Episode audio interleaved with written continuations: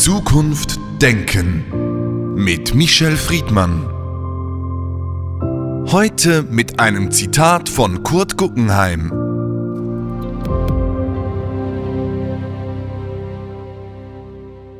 Das Glück wartet hinter dem Verzicht. Michel Friedmann, in unseren Gesellschaften leben wir im Wohlstand weitgehend. Wir sind es gewohnt zu konsumieren, wann wir wollen. Und zugleich befinden wir uns in einer Phase des Verzichts durch die Pandemie. Was heißt das für den einzelnen Menschen? Verzichten ist eine außerordentlich komplizierte und komplexe Aufgabe für den Menschen, erst recht für Menschen, die im Wohlstand leben. Und das ist sowohl ein emotionaler als auch ein materieller Wohlstand, von dem wir sprechen. Unsere Generationen der letzten 20, 30 Jahren in den Wohlstandsländern der Demokratien haben mit Verzicht nicht sehr viel Übung. Im Gegenteil, der Konsummensch, der Mensch, der dem Wachstum zugeordnet ist, erlebt in seinem Alltag das Gegenteil von Verzichten. Er bestellt, er kauft, er möchte alles und gleichzeitig haben.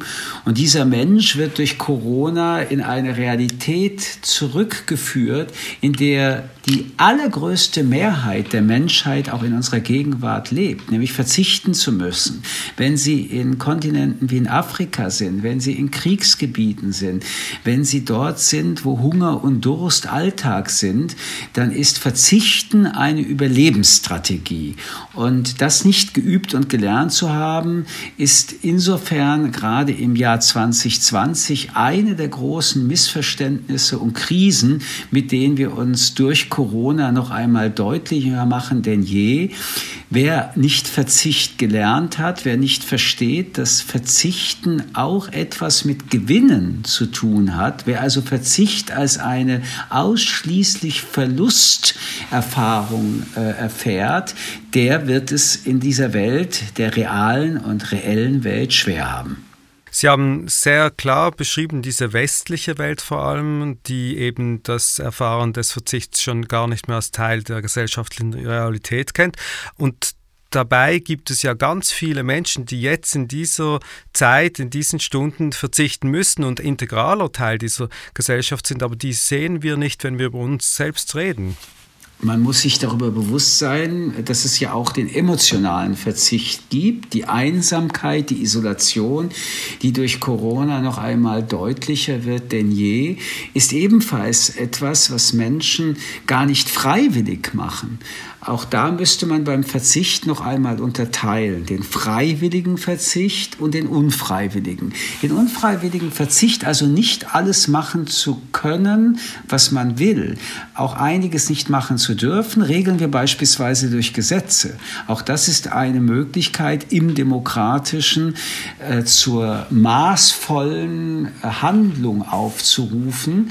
Und äh, diese Unfreiwilligkeit macht es den Menschen momentan besonders schwer. Also kein Mensch, der in einem Altersheim ist, kein Mensch, der krank ist, möchte zu Recht, wie ich finde, darauf verzichten, in den Arm genommen zu werden oder seine Angehörige zu sehen. Hier sehen wir den Verzicht in seiner existenziellen Variante.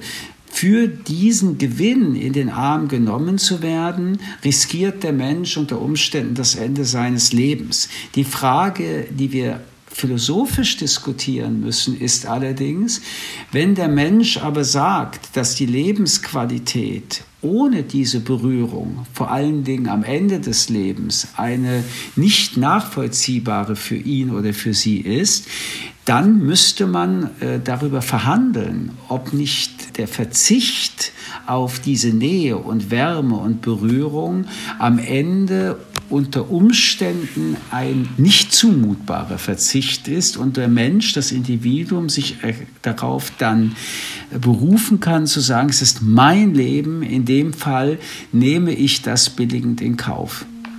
Sie haben jetzt sehr klar und deutlich die beiden Positionen auch in unserer Gesellschaft dargelegt, also der materialistische Verzicht oder der emotionale Verzicht. In einer Gesellschaft, die derart wirtschaftsgetrieben ist, auch derart materialistisch getrieben ist, da geht ja der emotionale Teil unter, aber er wird viel wichtiger.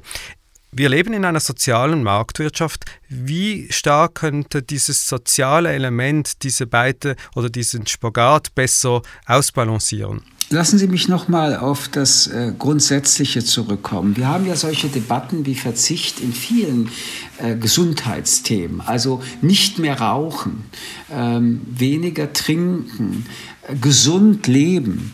All das sind Verzichtsaufrufe. Und wie weit der Mensch diesen Verzichtsaufrufen entgegenkommt oder nicht, entscheidet jedes Individuum für sich. Bei einem Thema wie Corona ähm, kommt aber hinzu, dass diese Krankheit andere Menschen mitgefährdet. Und auch diese Argumentation kennen wir. Die Anti-Raucher-Kampagne war dann erfolgreich, als sie sagte, ja, jeder kann seine Gesundheit aufs Spiel setzen. Wenn du rauchen willst, dann werden wir dir das in einer freien Gesellschaft selbstverständlich nicht verbieten. Aber wenn durch das Passivrauchen, also dein Handeln, andere gefährdet sind, erwarten wir, dass du darauf verzichtest. So entstand dann das Verbot, das Verbot, dass man in Restaurants und in öffentlichen Räumen raucht. Interessanterweise hat sich das extrem schnell durchgesetzt. Das hätte ich so nicht gedacht. Mit anderen Worten, das Abwägen und und die Vernunft spielen auch bei Verzichtsdiskussionen eine große Rolle. Wenn man Menschen untereinander organisieren kann, dass sie miteinander diskutieren und füreinander abwägen, dann ist das mit Sicherheit ein Weg. Jetzt komme ich zu der Frage des Sozialen, weil es damit zusammenhängt. Denn auch das, was ich gerade beschreibe, ist eine soziale Kompetenz. Ich verzichte dafür, dass es dir gut geht und mein Verzicht steht in keinem Verhältnis zu deinem Gutsein. Das ist die Idee auch im Sozialen. Ähm, wie weit wir aber hier durch das Verzichten das ökonomisch und sozial kompensieren können, ist eine Frage, die wir erst im nächsten oder im übernächsten Jahr endgültig miteinander diskutieren können. In Deutschland ist der Versuch, ähm, über Geld, über finanzielle Kompensationen äh, das Schlimmste zu verhindern. Die Methode, ob sie am Ende erfolgreich ist, äh, kann niemand jetzt äh, beurteilen. Aber Verzicht ist auch sehr stark gekoppelt an Religion, Kultur, an Kulturen, in der man aufwächst.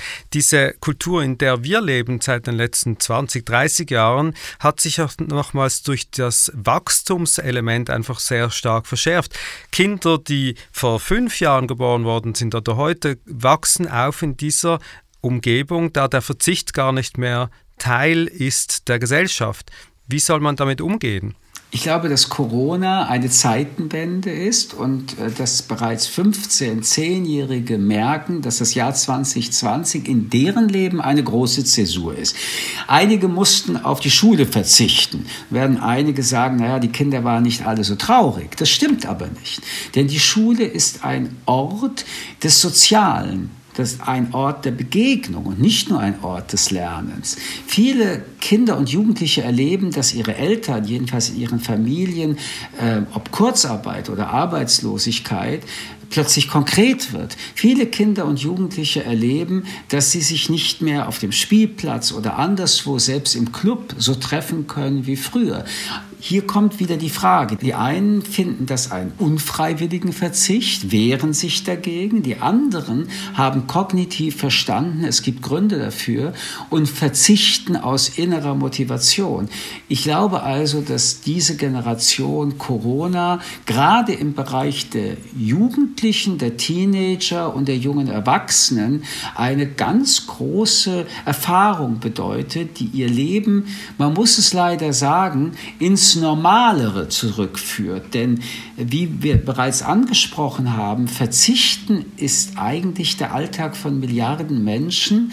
Und jetzt lernen auch Kinder und Jugendliche, denen es bisher außerordentlich gut ging, mit allen Einschränkungen, die wir auch vor Corona schon kannten. Es gibt Kinder, die sind äh, in furchtbaren Verhältnissen aufgewachsen. Es gibt auch Kinder, die bereits jetzt in sehr schwierigen sozialen Familien aufwachsen. Aber im Großen und Ganzen gilt, ähm, der wolkenfreie Himmel ist für diese Generation die erste seit über 20, 30 Jahren, doch voller Wolken und äh, es wird an uns liegen, die Debatte über den Verzicht konstruktiv äh, zu übersetzen und diese Erfahrung als eine Lebenserfahrung für die Zukunft zu integrieren.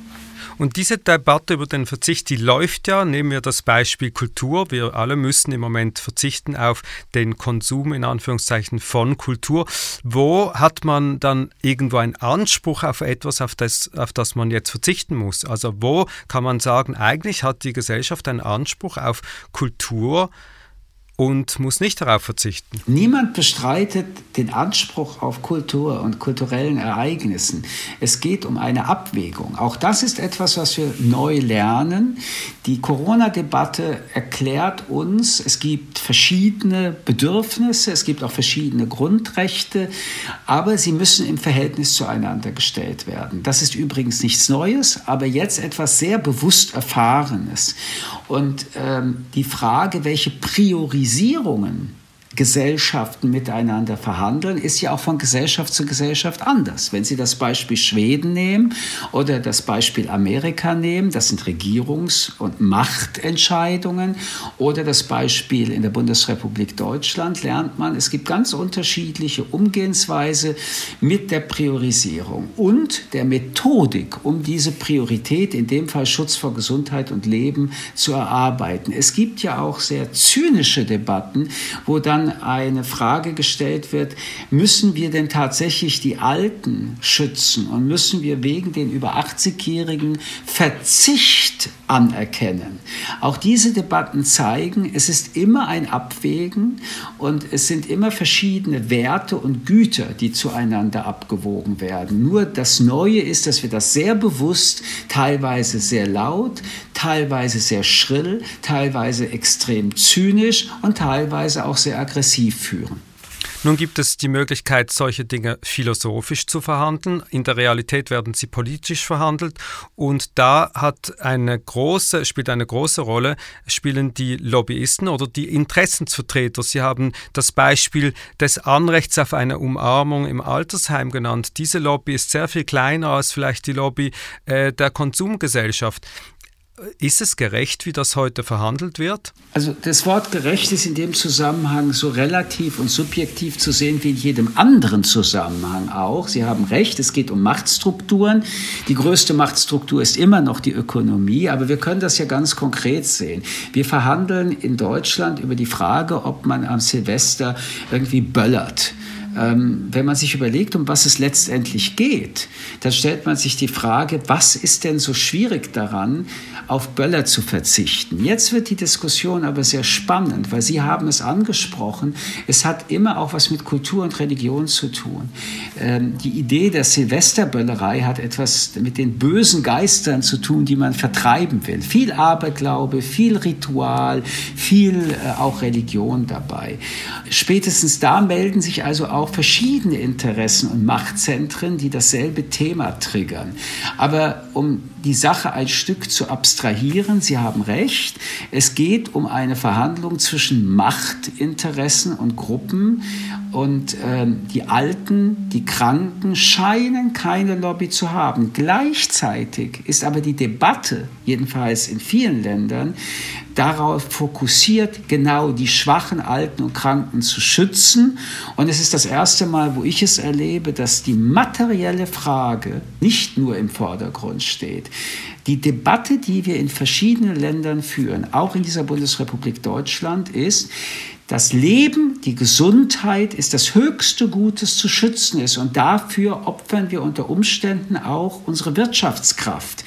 Nehmen Sie Epidemien der Vergangenheit. Da wurde darüber nie nachgedacht, geschweige denn Entscheidungen getroffen, Cafés zuzumachen, den Wirtschaftskreislauf aufzuhalten. Es ist das erste Mal in einigen Ländern dieser Welt, wo das stattfindet. Ich finde das eine zivilisierte, sehr bemerkenswerte Reaktion. Hier wird dies diesmal auf Wirtschaftswachstum verzichtet und die Debatte ist eher zugunsten des Lebens. Wie weit allerdings dieser Verzicht beim Einzelnen und seinen Freiheitsrechten, denn das ist ja eine Folge davon, auch positiv ankommt, das ist etwas, was wir in diesem Jahr mit teilweise heftigen tektonischen Reaktionen erlebt haben. Aber das letzte Wort wird nächstes Jahr gesprochen. Lassen Sie uns noch ein wenig in die Zukunft blicken, denn die Demut während der Pandemie ist sicher größer, als wenn sie dann mal der Vergangenheit angehören wird. Es wird auch eine Frage in Zukunft geben, wer verzichtet vielleicht zuerst auf die Impfung. Und zugleich möchte ich Sie fragen, wie kann die Lehre und diese Erfahrung des Verzichts vielleicht auch politisch, wirtschaftspolitisch implementiert werden in Konzepten der Zukunft? Erstens, Verzichten ist unverzichtbar. Zweitens, es gibt keine Zukunft der Menschheit und des Individuums ohne Verzicht.